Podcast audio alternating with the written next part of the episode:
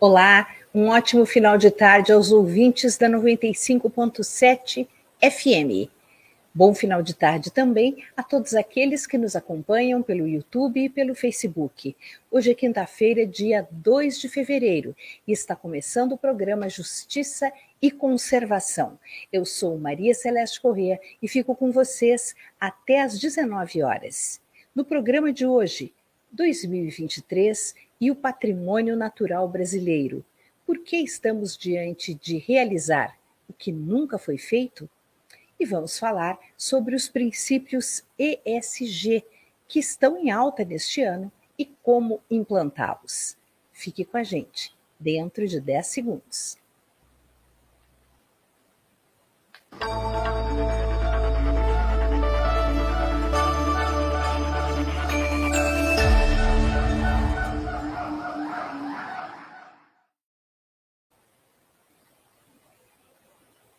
Para falar sobre o ano de 2023 e o patrimônio natural brasileiro, as oportunidades de conservação. A gente conversa agora com Clóvis Borges, ele é diretor executivo da SPVS. Olá, Clóvis. Olá, Celeste. Olá, ouvintes. Boa tarde. Prazer estar aqui novamente. Clóvis, o que você vislumbra diante de tantas mudanças no campo político, tantas alterações, tantas danças de cadeiras na área ambiental, mudanças de comando, o que que isso pode vir a representar para a conservação da natureza? É, esse é o primeiro aspecto, é, Celeste. Você começa é, já com uma é, uma das condições que são fundamentais é, para que a gente tenha avanços mais consistentes é, a partir desse ano de 2023. É, a mudança é, da gestão federal, em praticamente um mês é, é, que está vigente, já mostrou uma série de posicionamentos para cancelar medidas que foram tomadas na gestão anterior e para gerar algum protagonismo uh, mais disruptivo, alguma coisa que seja um pouco mais é, ampla em termos de resultados em escala do que já foi feito. Então, é, a observação no campo político é que temos que tomar muito cuidado para não entender que o que já foi feito no passado, por mais positivo que tenha sido feito, por, é, por mais de por mais boa vontade que tenha havido em algumas gestões passadas, não foram suficientes. E, e, esse é o ponto que eu acho que vale a pena a gente estressar um pouquinho. Nós temos que assumir uma agenda mais ambiciosa.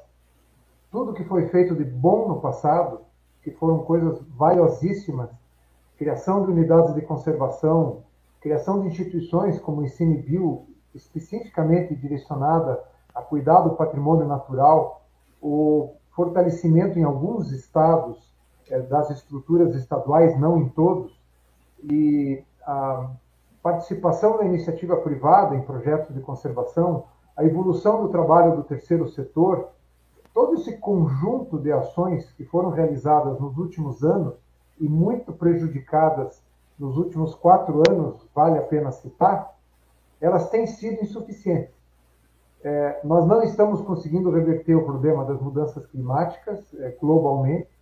É, isso é uma das coisas que as pessoas estão entendendo melhor, é, não por é, uma questão de consciência, mas por uma questão de perceber na pele que as mudanças climáticas não são um problema do futuro, e sim é, um problema que está acontecendo agora. Nós tivemos uma crise hídrica em São Paulo há mais ou menos 10 anos, 12 anos, uma crise é, severa aqui na região do Paraná, com quebra agrícola, com rodízio é, de abastecimento de água em Curitiba, e estamos com todas as nossas rodovias com impedimentos em função de eventos climáticos extremos. Então, é, se alguém ainda duvida que nós temos um novo normal e que isso nos afeta é, economicamente, em termos de conforto é, da sociedade, de bem-estar da sociedade, e dá um prejuízo gigantesco, essa pessoa é, só pode estar morando em outro planeta, porque nesse nós estamos vivendo o advento das mudanças climáticas. E outro fator agregador é justamente a perda da biodiversidade. São duas coisas, a gente já conversou em outras oportunidades sobre isso. A mudança climática, o incremento das emissões de gases de efeito estufa, com a perda da biodiversidade, eles causam danos é, de forma é, potencializada. Um ajuda o outro. Seja no sentido de potencializar os danos, seja no sentido de reverter esses danos ou mitigar esses danos. Então, é, o ponto não é que nós temos já um bom nível de consciência e, uma disposição voluntária de fazer investimentos é, que sejam muito além do que já foi feito. Nós não temos outra alternativa. Eu acho que esse é o ponto a ser discutido a falta de alternativas e as evidências dos prejuízos, fundamentalmente prejuízos econômicos, mas também prejuízos sociais, tendem, e isso é uma expectativa muito otimista e positiva, porque a sociedade muitas vezes reluta em aceitar realidades, né? nós, nós, continuamos nos escondendo é, por detrás de uma realidade que não existe mais. O uso da natureza de forma exacerbada, é, de forma incontrolada e, irresponsável foi o modelo de desenvolvimento até hoje. E continua sendo muito forte essa visão é, dentro de setores da economia e dentro dos governos. Mas esses fatores que eu me referi agora há pouco, eles têm uma tendência, ou pelo menos têm uma abertura de um diálogo mais pragmático, porque você sabe, você faz parte do grupo de ambientalistas aqui no Paraná, nós sempre fomos vistos como os românticos, os contra o desenvolvimento, aqueles que não querem deixar as pessoas evoluírem nas suas atividades econômicas.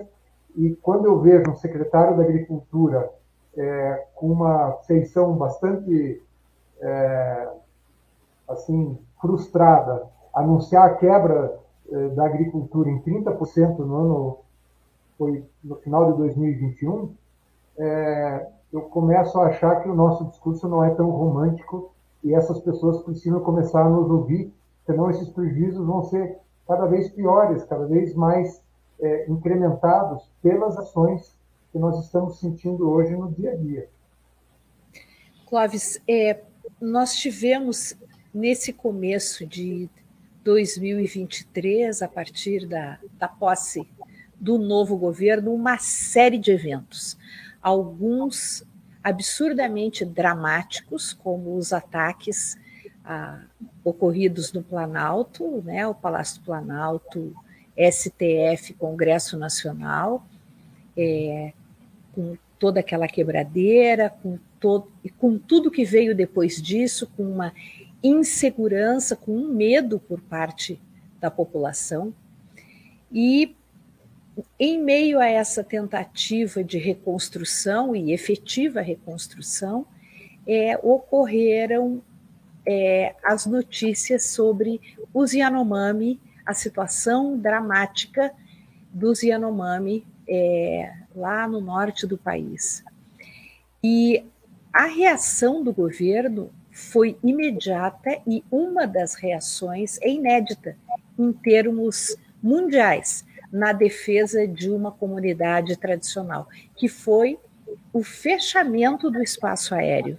E agora a FUNAI é, também, é, com seus novos funcionários, com o seu corpo funcional reconstituído, né, porque isso havia sido desmontado, a FUNAI a, está anunciando que somente pessoas ligadas ao serviço público e que estejam prestando algum tipo de atendimento aos indígenas moradores daquela região é que terão autorização para estar lá. Ou seja, é, são atitudes, e isso fora, sem falar, claro, é, o, todas as providências que foram tomadas de, em caráter emergencial para salvar a vida daquelas pessoas que estavam em risco absoluto e para levar comida a eles porque a desnutrição é um dos grandes males, né, associada a malária e associada à contaminação dos rios por mercúrio, as ameaças de morte, os estupros e tudo aquilo que a gente ouviu falar. Você acha, Clóvis, que essa reação do governo federal, no caso dos Yanomami, já evidencia uma mudança drástica na atitude nas áreas ambientais e de proteção às comunidades tradicionais? Eu acho que um fato dramático é, e vergonhoso como esse que nós presenciamos nos últimos dias, é, sobre uma situação que vinha ocorrendo ao longo do tempo com os Yanomami, ela ajuda nós termos uma percepção mais real é, de como o Brasil cuida do seu patrimônio natural, do seu patrimônio cultural, do seu patrimônio histórico e do seu povo. Né? Os Yanomamis fazem parte do povo brasileiro e foram submetidos a uma situação de perda de saúde por uso de mercúrio.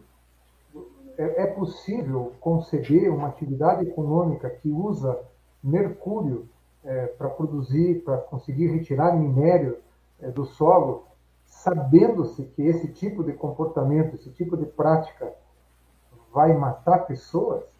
É, talvez esse exemplo nos ajude a colocar no enquadramento mais realista a situação que a gente vive no país em todos os biomas em relação à proteção do patrimônio natural, às comunidades, é, aos povos indígenas, às comunidades tradicionais.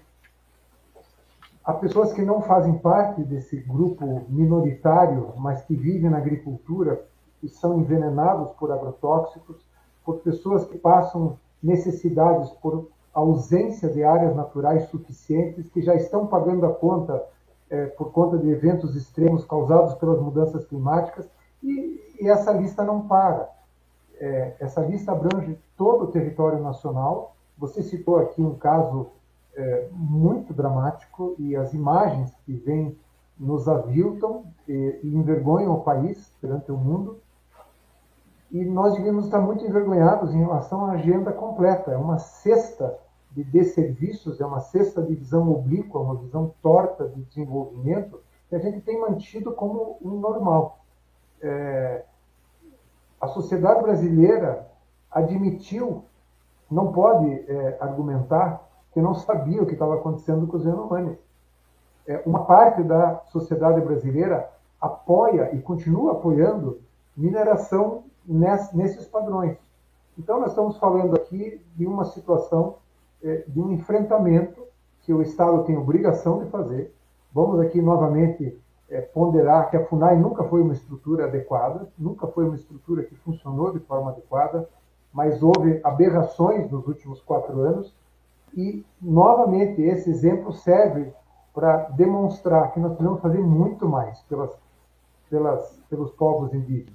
Nós precisamos fazer muito mais pelas comunidades tradicionais que estão perdendo a sua cultura. Aqui no litoral do Paraná, tem uma série de comunidades, assim como aconteceu com a Ilha do Mel, que estão sendo invadidas por casas de turistas. A Ilha das Peças tem mais de 300 casas de pessoas de Curitiba, numa comunidade que deveria estar sendo preservada pela sua cultura, pela sua capacidade de gerar ativos econômicos como turismo de natureza e sobreviver dos recursos naturais da região e não se entregar para é, ter segunda moradias é, atrás de moradias de pessoas abastadas que tomam a região para é, seu lazer. Isso está acontecendo aqui do nosso lado. Nós não precisamos ir até a Amazônia nem ir até a, a chegar a descrever o problema dos Yanomamis. Isso está acontecendo diariamente em todo o território nacional e é um distúrbio de comportamento que é, talvez seja justificado é, por um sentimento de impunidade que nós temos aqui. É, cometer crimes é, que dão resultado financeiro acabam é, muitas vezes sendo viabilizados por uma série de situações de corrupção, de parcimônia, de falta de responsabilidade de atores públicos e de atores privados, é, que, ao não assumirem suas responsabilidades, não cumprirem o seu papel é, dentro da sociedade, permitem que situações como essas aconteçam. a destruição da floresta com araucária, a destruição dos campos naturais, é, o discurso evasivo de muitos é, políticos é, e de muitas corporações estão vivendo uma coisa que se chama risco emergente. Não é um risco que está colocado já como real, como acontecendo nesse momento, mas há um risco emergente de que a carapuça caia, porque nós temos cada vez melhores informações a despeito de um cenário de fake news que também progride de uma forma é, descontrolada e que precisa de ajustes, mas há um risco emergente de que empresas que anunciam que fazem muito pela natureza e não comprovam sejam desmascaradas, que governos que dizem que fazem muito pelo meio ambiente e não fazem sejam desmascarados perante a sociedade e que isso gere perda de votos, que isso gere perda de credibilidade. E eu estou falando do setor público e do setor privado, que ainda não levam a sério essas agendas. É, nós tivemos aí da década de 90 para cá o advento da sustentabilidade, que agora você vai ter uma segunda entrevista para falar de ESG como uma é, pauta emergente, uma pauta interessante, mas que peca e falha é, ainda por falta de métricas, por falta de maior consistência é, no, no que se refere a, ao estabelecimento de padrões que realmente demonstrem que é, as corporações que se dizem é, num posicionamento diferenciado estão avançando em relação a parâmetros ambientais, parâmetros sociais e parâmetros de gestão corporativa, é, apresentem resultados de forma consistente. E adivinhe onde é mais difícil apresentar métricas? Na área ambiental. Porque as pessoas ainda acham que se você plantar mudas é, num terreno baldio, você está salvando a natureza. Não tem um entendimento mais complexo do que significa uma ação de conservação da biodiversidade, porque isso é um, é um contexto mais técnico, mais aprofundado, e, de certa forma, nós aprendemos a assimilar ações muito superficiais e inconsistentes como suficientes. o desmatamento de um de uma área de floresta com araucária não é compensado pela restauração de uma área que foi degradada. Isso é uma conta absurda. A gente aceita ainda, e os próprios órgãos ambientais dizem que isso é uma solução. Nós podemos destruir as últimas áreas, e se elas forem destruídas, nós vamos compensar com restauração. Isso é mentiroso, isso não, é, não, não corresponde à realidade. As últimas áreas desses ecossistemas que praticamente já acabaram, elas têm que ter um valor incomensurável, um valor muito maior do que uma área que está sendo restaurada e que nunca vai ter biodiversidade, é, nunca vai voltar a ser o que era se nós perdermos esses últimos remanescentes. Então, é, ao mesmo tempo que o problema é complexo, a, as evidências de inconsistência, de fragilidade e de geração de riscos, e esses riscos são de imagem também, não só os riscos das consequências de mudança climática e perda de biodiversidade, mas a consequência de quem vende é, um gato por lebre seja desmascarado e acabe é, dando um tiro no pé é, justamente por sustentar políticas inconsistentes. Então, talvez o momento seja positivo pelo novo governo federal é, que está iniciando e por um recado que precisa ser passado para o resto é, dos atores públicos no âmbito estadual e municipal, de que nós temos que parar de brincar de conservação, brincar de combater o aquecimento global e partir para ações mais consistentes. E se eu tenho um, um cano na minha casa que está arrebentado, vazando água, isso me dá prejuízo. E essa deveria ser a visão é, de um ator público, de um ator é, que é, gere uma corporação privada, nós estamos com nossos encanamentos estourados, está vazando água, água custa, e nós precisamos repor isso. Na, na questão de mudança climática e na questão de conservação da natureza, esses rombos, essas estruturas que estão vazando, precisam ser recompostas e nós precisamos ter uma agenda, precisamos estabelecer uma agenda muito mais consistente do que qualquer coisa que já tenha sido feita no passado. Eu queria ressaltar que conversando com alguns amigos que trabalharam nessas agendas de anos passados, uma certa, um certo desconforto para essa afirmação de que o que foi atrás não valeu. Que foi atrás valeu muito. E quem conseguiu fazer coisas positivas é, tem que ser condecorado por isso. Apenas que isso não é suficiente. A escala é, do que nós precisamos fazer e a qualidade do que nós precisamos fazer tem que ser diferenciada a partir de agora, ou nós vamos cada vez mais pagar uma conta que pode, inclusive, gerar inviabilidade de negócios e atingir de forma muito dura, principalmente as comunidades, a fração da sociedade mais frágil, mais é, que não tem condições de reagir, é, que são justamente as, as menos favorecidas. Do ponto de vista prático, Clóvis, tendo em vista que existe agora é, um cenário, um ambiente político mais favorável à agenda ambiental, por onde a gente deve começar? Ótimo. São vários caminhos. Nós, temos que pressionar os governos, inclusive esse, esse governo federal que entrou, para ser ambicioso. Nós temos que pressionar os governos locais a assumir que a agenda da conservação, o combate ao aquecimento global, é, são pautas que precisam se tornar prioridades, porque nunca foram. É, essas mudanças dependem de um comportamento, pelo menos de uma fração da sociedade mais sensível e mais interessada. E quando eu estou falando mais sensível e mais interessada, não necessariamente pessoas que é, têm uma, uma formação na área de conservação da natureza. As pessoas que têm que realmente estar mais sensíveis são os CEOs das grandes corporações, são os gestores públicos em posições estratégicas, porque eles estão sendo testados e eles estão correndo risco, é, e esse risco que eu me referi, que é o risco emergente, de que de uma hora para outra nós podemos ter uma acusação da sociedade como um todo contra os posicionamentos inconsistentes ou inexistentes desses atores. Mas o outro aspecto que tem que ser ressaltado do que nós podemos fazer é valorizar projetos demonstrativos que estão dando certo.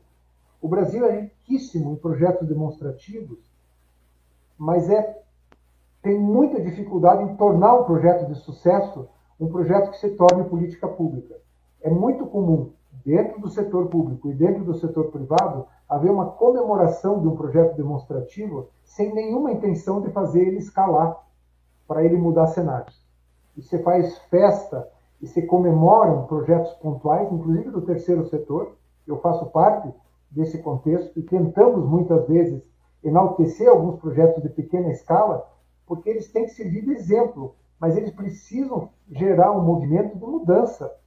Sem uma política pública que incorpore um projeto de sucesso visando, por exemplo, o pagamento de serviços ambientais, que faça uma área natural ter um valor pelos serviços que ela presta à sociedade, isso já é mensurável.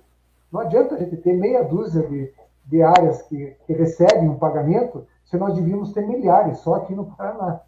Então, essa talvez seja uma outra questão de que é, existem projetos inovadores, nós não estamos com problemas metodológicos, nós não, não dependemos de novas metodologias, de novas fórmulas para resolver, há conhecimento de como resolver, o que não existe é vontade.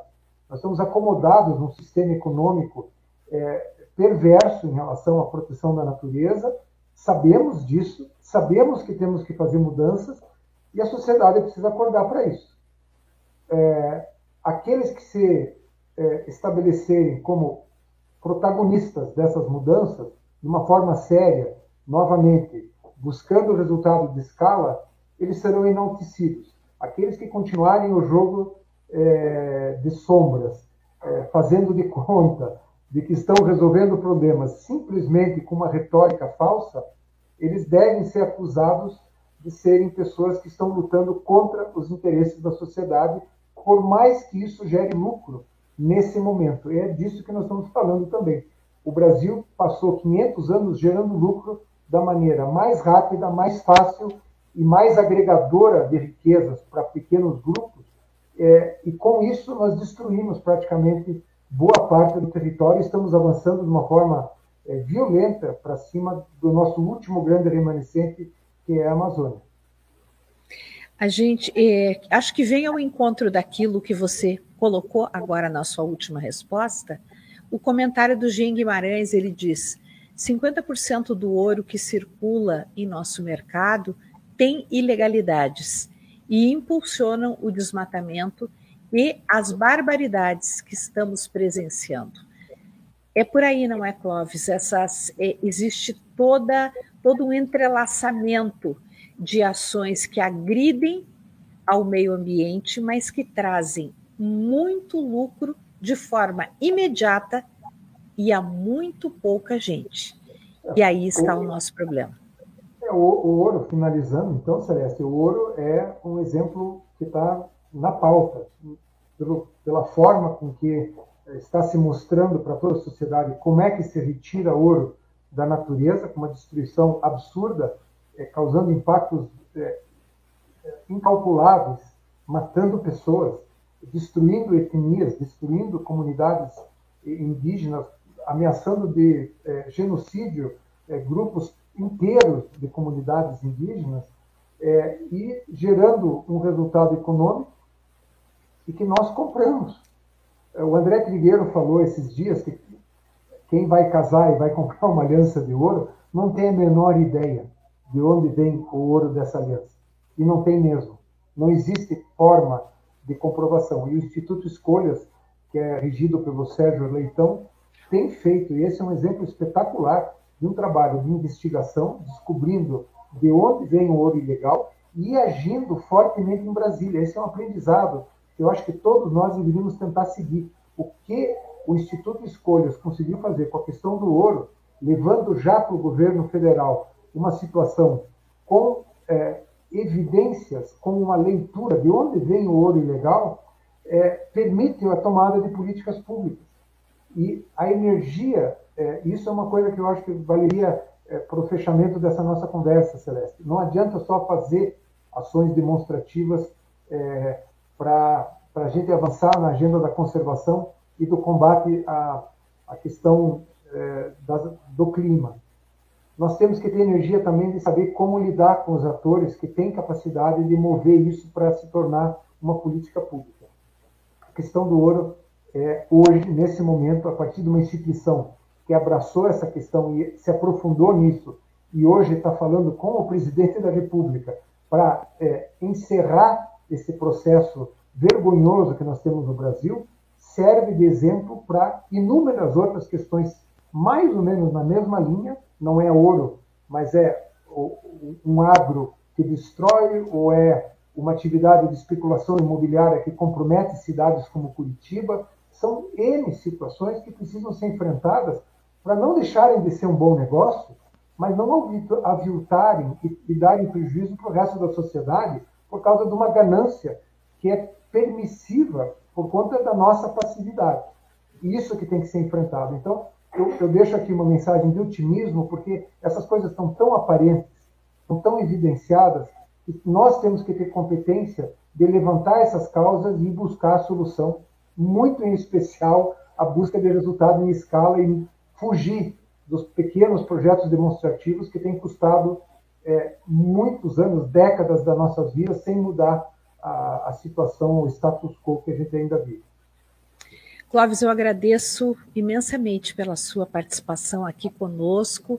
Suas palavras são sempre muito elucidativas, apesar de muitas vezes duras e firmes, mas é a nossa realidade, é a realidade que a gente enfrenta e não adianta querer fazer carinho no problema, nem maquiar o problema e nem se apegar a falsos dilemas, porque algumas pessoas colocam: ah, os garimpeiros também precisam viver. Gente, na Amazônia, em terra indígena, não se garimpa mais com bateia. O garimpo ocorre com equipamentos que custam pelo menos 250 mil reais cada um. Quem tem dinheiro para pagar por um equipamento que custa 250 mil reais? São centenas espalhados pela Amazônia, pelas terras Yanomami. Então, quem é que está ganhando dinheiro com isso? É gente pobre? É gente que precisa sobreviver? Não, a gente sabe que não. E é isso que a gente tem que frear agora. Obrigada, Clóvis. Um abraço. Eu que agradeço, Celeste. Uma boa noite a todos. Boa noite. E agora, a gente vai saber quais são os princípios ESG que estão em alta em 2023 e como implantá-los. Para isso, a gente conversa com Cristiane Baluta. Ela é conselheira e coordenadora de ESG da Câmara Brasil e Alemanha. Olá, Cristiane. Olá, boa noite, Celeste, tudo bem? Agradeço aí ao Observatório de Justiça e Conservação ao convite. A gente que agradece a sua disponibilidade de conversar conosco e acho que a gente podia começar é, relembrando aos nossos ouvintes o que é ESG. Com certeza. Bom, ESG, a, a, o conceito ESG, ele vem de E, Environment, meio ambiente, né? Social, o S, e governança, o G, né? Eu até sempre comento que o G deveria vir na frente, porque tudo parte do, da, da governança das empresas é, ou das entidades públicas, seja isso na iniciativa pública ou privada, né? É sempre importante se ter uma governança bastante atenta para esses é, conceitos, né? Não é uma situação, é, não é uma agenda nova. É, essa agenda até eu sempre comento que ontem estive em reunião com alguns colegas e usaram um termo que o SG é um filhote do ODS, dos Objetivos de Desenvolvimento Sustentável da ONU, né? Está abaixo é, dessa questão, né? Então, é, que agora, com a questão que a gente teve do, do, da pandemia e que todo mundo sentiu realmente na pele a questão das mudanças climáticas, o SG veio com força total, impulsionado pela é, iniciativa privada, a questão do setor financeiro, né? Então, ESG é essa agenda voltada para as questões ambientais, sociais e de governança. Bem, é, você acompanhou é, é, a, a, nossa entrevista anterior, quando o Clóvis falava é, também sobre ESG e disse que o que falta é a gente conseguir medir a efetividade das ações na área empresarial que se autodenominam ESG. Até porque a gente sabe, né, Cris, que muita gente pratica greenwashing, ou seja, faz lá uma maquiagem e diz que é ESG. É possível hoje fazer essa medição de uma forma concreta para não prejudicar aquelas empresas que, que de fato querem seguir por esse caminho? É, eu acho que existe uma forma de fazer essa, essa medição, existem metodologias, Inclusive, a associação estava, é, aqui no Brasil, a gente estava num, num, ponto em que cada empresa adotava uma forma de é, implantar essas práticas, né? E aí veio a Associação Brasileira de Normas Técnicas e nos apresentou a PR, que é uma prática é, recomendada, a PR 2030. Isso foi muito importante porque nos deu direcionamento à, à iniciativa privada para que eles possam é, seguir é, é, dentro dessa prática é, recomendada e ali você consegue realmente é, ter um norte, né? Obviamente, o que eu indico sempre como primeiro passo para que as empresas tenham dentro é, das suas, é, dos seus sites um comitê gestor. Comitê gestor, vamos dizer, vamos deixar claro que independente de micro, pequena, média, grande empresa ou porte exponencial, sempre você precisa ter alguém que seja é, o, o, é aí que eu digo que é a governança, né? Que seja o direcionador, que seja o compilador, que seja o, a unificação, o engajador dessas ações. Sempre sugiro também que essas empresas tenham alguém, é um, um ator externo fazendo parte desse comitê ou dessa equipe ou dessa próximo a essa pessoa, né? Para que essa pessoa, para que essa é, esse ator externo ele venha com uma imparcialidade, uma neutralidade para avaliar realmente o que a empresa está desenvolvendo, o que a empresa está pretendendo colocar em prática, para que se, realmente se combata essa questão do greenwashing. Você acredita que a maioria das grandes empresas já percebeu a necessidade de de alinhamento, de caminhar lado a lado com a questão ambiental, de diminuir as práticas agressivas, de buscar novas alternativas, é, ou isso ainda não aconteceu? Quais segmentos do empresariado hoje estão mais sensíveis a causa ambiental e a adoção de ESG? É, eu, eu vejo que realmente está todo mundo, todos os segmentos estão mais sensíveis pelo seguinte, porque se você não colocar uma prática ESG realmente é, que seja válida e que possa ser comprovada, você está correndo risco, independente do porte da empresa, de causar uma, um prejuízo na tua imagem. Ou seja, o ESG ele pode trazer vantagens reputacionais para as empresas, atratividades de profissionais de talentos, porque hoje em dia os profissionais eles não, não estão indo somente atrás do, do, do bom salário, da boa remuneração, eles querem realmente que se tenha é, que se é, atuar em uma empresa realmente engajada com essas questões.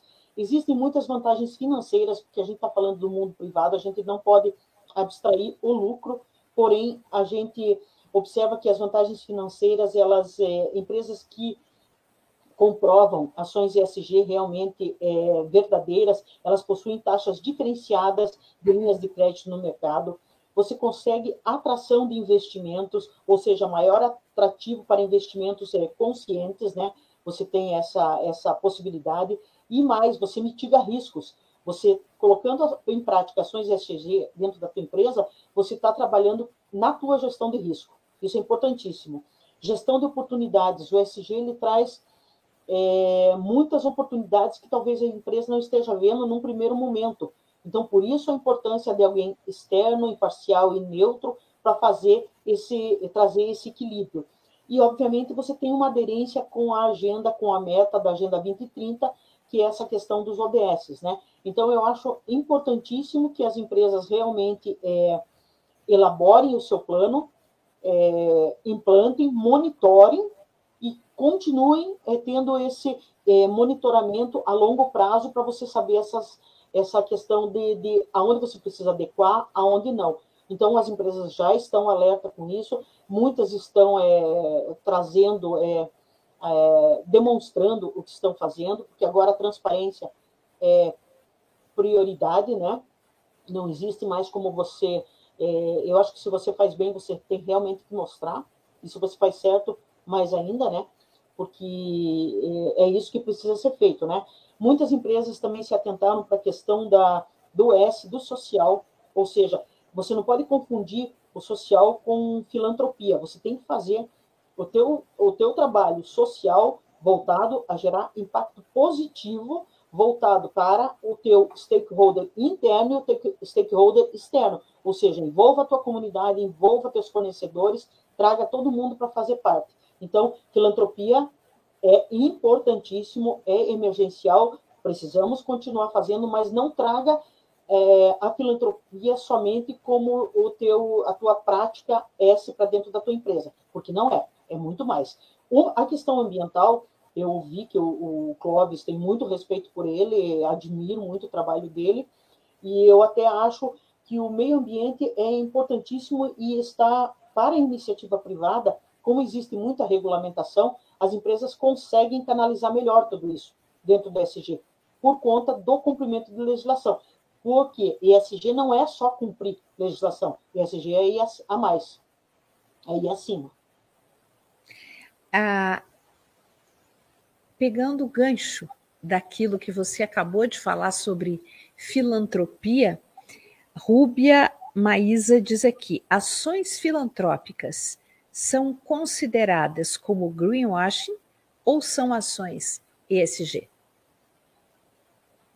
Eh, eh, por exemplo, eu acho que se você, se você tiver é, uma ação é, filantrópica em que você possa mensurar, você possa envolver é, os teus stakeholders, novamente, interno ou externo, ela pode ser considerada uma, uma ação ESG porém que ela tenha esse impacto maior. Então, toda ação é, você tem que comprovar, você tem que ter uma, uma questão é, de comprovação, né? Porque se você causa um impacto é, significativo, positivo ou negativo, você tem que, você tem que ter isso é, em mente, você tem que ter isso mapeado dentro da tua empresa. Então, não estou descartando a filantropia como uma ação ESG. Estou dizendo que a filantropia, ela, ela tendo um grande diferencial, ela pode ser considerada uma ação ESG, porém que tenha cause um impacto maior, tanto interno como externamente, na tua empresa.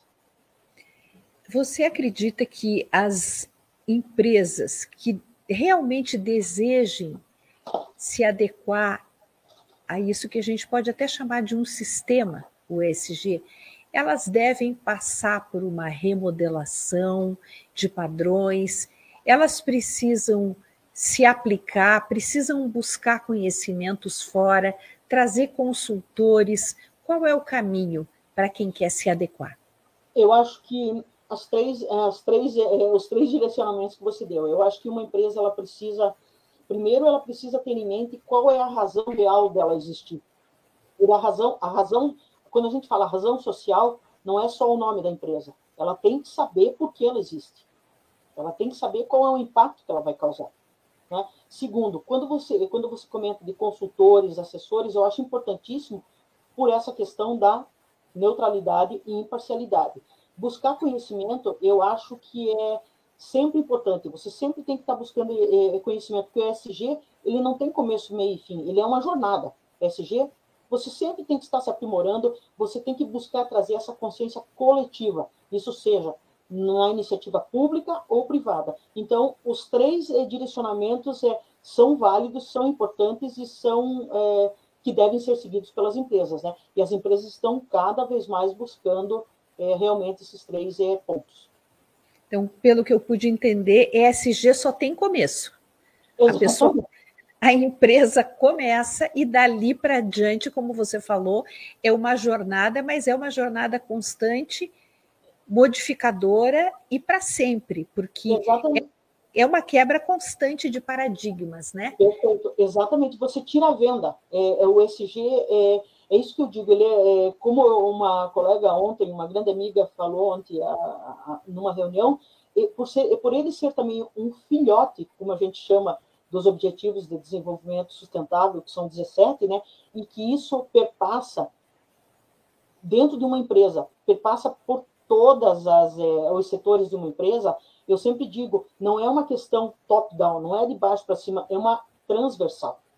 Então, quanto mais é, é, é, uma equipe multidisciplinar você estiver participando desse comitê, dessa tua equipe dentro da tua empresa ou da tua entidade, mais é, é, você vai ver que mais é, criação sai. É, é, é como você tira uma venda da, da, da, dos olhos das pessoas, né, dos, da governança. Então, é, é um trabalho muito bacana a ser feito. Eu vou pedir para o Guilherme colocar agora aqui para que todos possam acompanhar o comentário do Clóvis Borges. Ele está acompanhando você também e diz: Boa noite, Cris. Como você vê a evolução do tema da conservação da biodiversidade no cumprimento da agenda ESG? Ainda faltam métricas mais consistentes? A certificação LIFE é uma ferramenta para isso? Sim, né, não tenho dúvida que eh, está tendo uma grande evolução, porque é o que eu falei, nós, nós vemos um período agora, com a questão da pandemia e a questão que está todo mundo sentindo na pele, a questão das mudanças climáticas, como nós passamos por esse racionamento de, de água, que o pessoal, é, é a maior parte das pessoas achava isso distante. Ah, isso, ok, vamos, vamos, vamos levando. Não, todo mundo sentiu na pele e isso afetou todo e qualquer ser humano, toda e qualquer empresa ou entidade. Então, sem dúvida nenhuma, é, está existindo uma, uma maior é, é, é, uma maior importância, uma maior preocupação de todos com a questão, inclusive da biodiversidade, é, as questões de métrica. É o que eu digo, nós temos é, várias, várias entidades que estão trazendo suas métricas, eu, inclusive, trabalho com uma, métrica. Também trabalho na questão de certificação, como a Life, né? Eu tenho a, é um trabalho voltado nesse sentido. É, faço um trabalho voluntário junto à Câmara Brasil Alemanha, é, onde a gente tenta trazer sempre, desmistificar e clarear todas essas questões é, da agenda ESG para todo e qualquer é, segmento e porte de empresa, né? E é o que eu digo, quando, quando você recebe uma certificação, é, seja ela é, ou a LIFE ou a certificação do Impacto Mais, por exemplo, são é, entidades que são sérias, que possuem parcerias é, a nível nacional e a nível internacional, é, são profissionais sérios que estão envolvidos, então tudo isso eu acho que você traz um, uma chancela maior para a tua empresa, para a tua entidade. Empresas que trabalham com parceiros externos ou que vendem seus produtos para companhias estrangeiras, para outros países, acredito que essas empresas tenham, sofram uma pressão maior pela adequação, pela incorporação do SG. Por quê? Porque a cobrança é, da, que vem da Europa, que vem dos Estados Unidos, do Canadá, é muito grande hoje, não é, Cris? Sem dúvida nenhuma. Olha, por exemplo, nós falando de, de Alemanha, né? É, no caso que eu estou representando a Câmara Brasil-Alemanha aqui. É, a Alemanha colocou agora, está vigorando a partir de janeiro de 2023, uma legislação onde é, as empresas que forneçam é, para empresas que tenham é, capital alemão ou que tenham algum vínculo com a Alemanha é, apresentem suas boas práticas, seus números, suas métricas para a, a matriz, ou seja, essa pressão realmente está vindo Alemanha, França, e obviamente isso vai afetar, afetar é, positivamente toda a União Europeia. Isso também vai acontecer, Estados Unidos e Canadá, sem dúvida nenhuma, né? Então, é, é uma, uma, uma pressão positiva, que a gente chama, né? E, e o mercado está recebendo não tenha dúvida. E quando a gente fala que a pressão vem de companhias, de empresas estrangeiras, ela vem porque os consumidores desses outros países fazem esse tipo de exigência.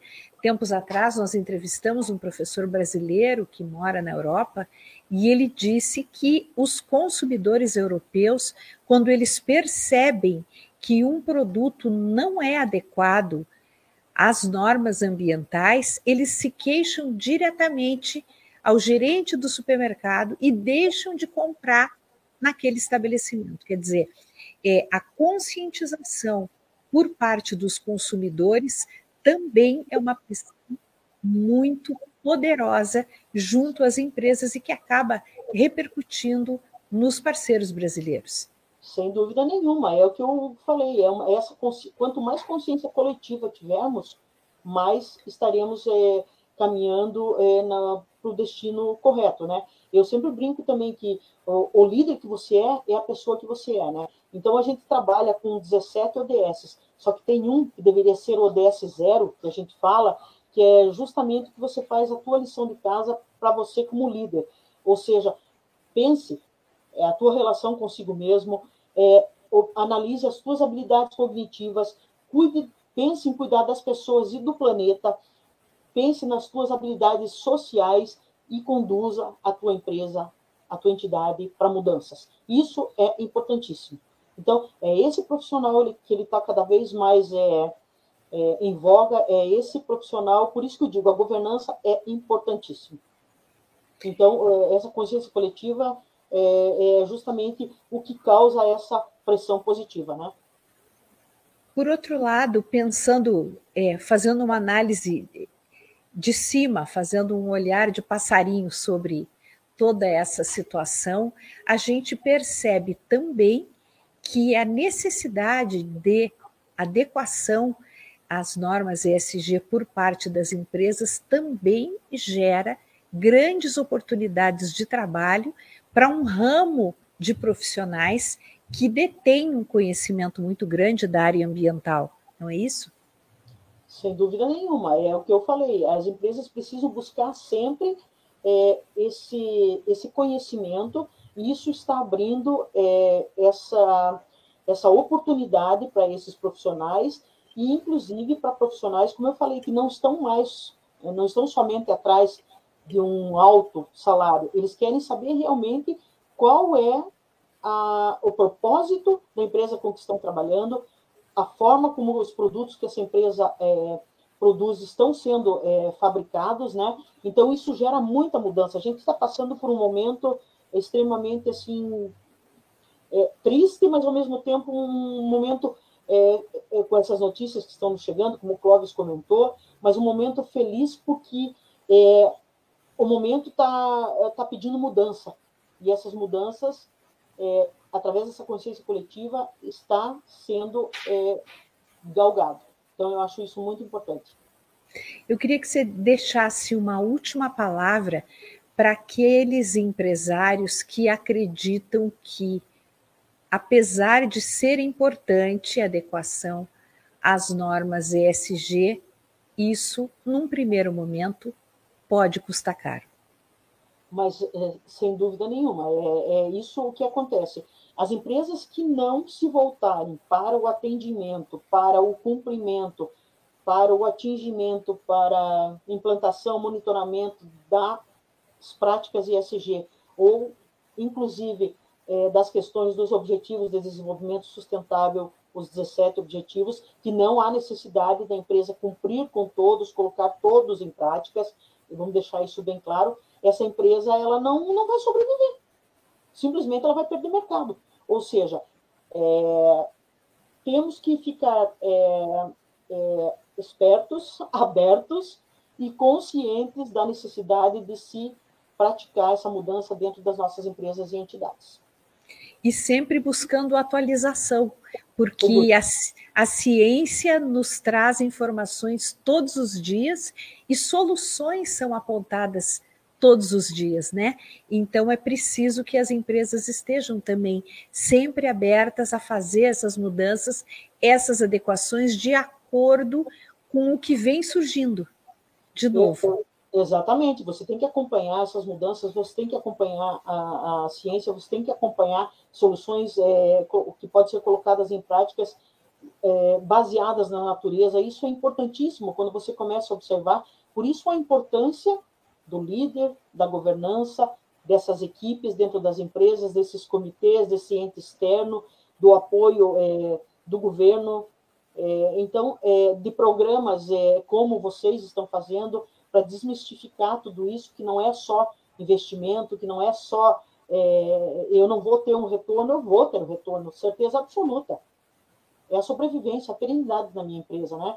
Então, a, a gente, na Câmara Brasil-Alemanha, a gente faz esse trabalho, nas minhas outras empresas, na Roadmax, no Impacto Mais, o Clóvis faz um trabalho maravilhoso, a Life, então, tudo isso é, a gente tem que agradecer por existirem e cada vez mais a gente colocar isso em prática, cada vez mais é, disseminar o assunto. Eu te agradeço muito pela oportunidade, Celeste, ao programa e, e estou à disposição, sempre.